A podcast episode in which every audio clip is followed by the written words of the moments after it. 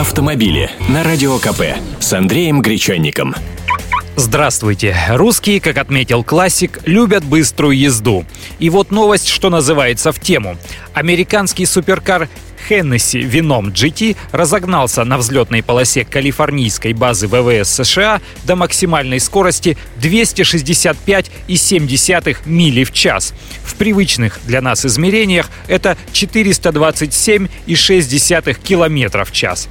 Теперь это официальный рекорд скорости для серийных легковых автомобилей.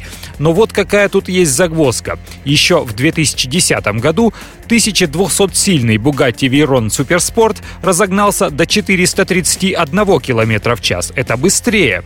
И это был мировой рекорд скорости для гражданских автомобилей. Однако у Вейрона, который продается, есть электронный ограничитель скорости на уровне 415 км в час. То есть хоть наизнанку вывернись, а купленная в автосалоне такая машина быстрее не поедет если не с горы, конечно.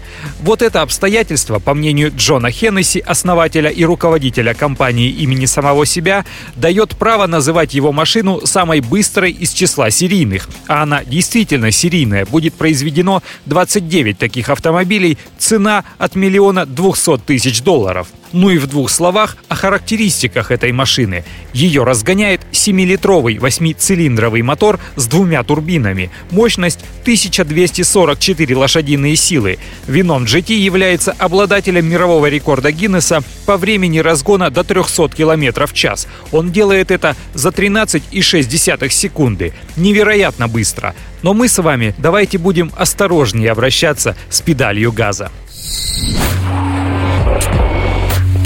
Автомобили с Андреем Гречанником.